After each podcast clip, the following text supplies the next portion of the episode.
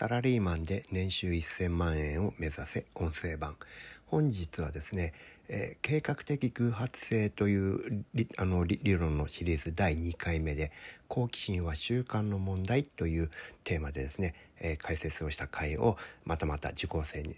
よるあの朗読でお届けしたいと思います。こちらがですね、この偶然を計画するというセオリーの中でですね、すごく大事なことがですね、好奇心ということをね、あの、持つということなんですね。ところが好奇心というのは、あの、裏返せばこれはリスクなわけですよ。大人にとっては。知らないことをするわけですから。ですから、えー、普通はこう躊躇してしまったりするんですけども、それだと運は良くならないよねって、そういう話をしているわけですね。で、じゃあどうやったらこの好奇心をですね、えーを満たすような行動ができるのかこれには習慣が習慣化が必要なんじゃないのかなっていうふうに考えた。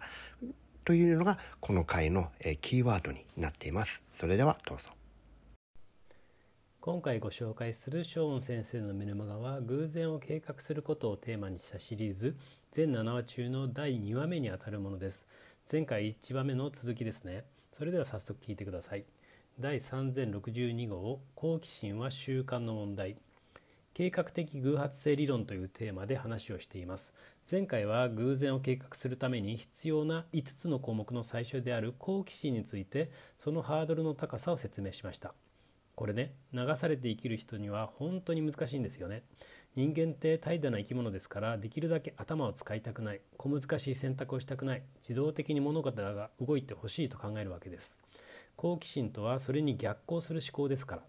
今までの流れ予測可能で不快でもない流れに乗らず見たことも体験したこともない新しい何かに手を出すのは大人にとってはリスキーですし恐怖を伴うわけですよ。たかがラーメン屋に入るのだっていつも食べているお店の隣に新しいお店ができたからといってそちらの方に抵抗なく入れるのかというともしもいつものお店よりもまずかったら嫌だな店員の態度が悪かったらムカつくな。どんな味だかわからないから不安だな。っ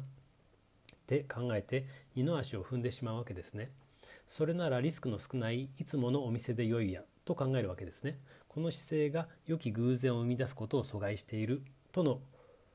とこの理論では言ってるんです。冷静に考えたらこの思考をぶち壊すのは難しいんですよ。だからほとんどの人は運が良くならないんです。この好奇心って習慣の問題ですからこれを壊すにはルール化するのが一番なんです。つまり毎月3件は新しいお店を開拓する。と決めてしまってそのノルマをクリアするんですよ。これが流されない生き方のスタートになるんです。いつもの惰性をルールによって壊すのです。習慣の問題というのは習慣化されたらそれは苦痛でなくなるということでもあるんです。もちろんそうやって選んだお店がまずいサービスが悪い不衛生だったというネガティブなこともあるでしょう。でもルールなんですからそれでも粛々と新しいお店を開拓しなきゃならないんです。そうしたらうわこのお店めっちゃうまいじゃん。あここの店員は美人揃いだね。このお店は落ち着くな。みたいなポジティブな経験も必ずできるんです。こんなのは確率の問題なんですから嫌なことばかりじゃないの。良いことも当然起こるんです。それを繰り返していると新しいことをやってみたら結構面白いじゃんって思えるようになりますから。そういう心が育つまでこのルールを愚直に実践しなきゃならないんです。あのね今の自分が持っている流れの延長線上に奇跡みたいな素敵なことが起こる理由があるならば新しいことなんてやらなくて良いんです。サラリーマンで生きていたらそんなことはほとんどないんですよ。だったらどこで流れを変えだったらどこかで流れを変えなきゃならないの。つまり今の自分が知らない世界に手を突っ込む必要があるんですよ。その時にビビりながら手を差し出すかワクワクしながら手を突っ込むかで異なる未来が生まれるんですよ。ビビりながらやる人にはネガティブな未来がワクワクしている人には良き未来が来るものなんです。それが価値観というものですから。あなたがそう考えた通りの未来をあなたの意識が作り出しているというのが人生の要諦なんですから。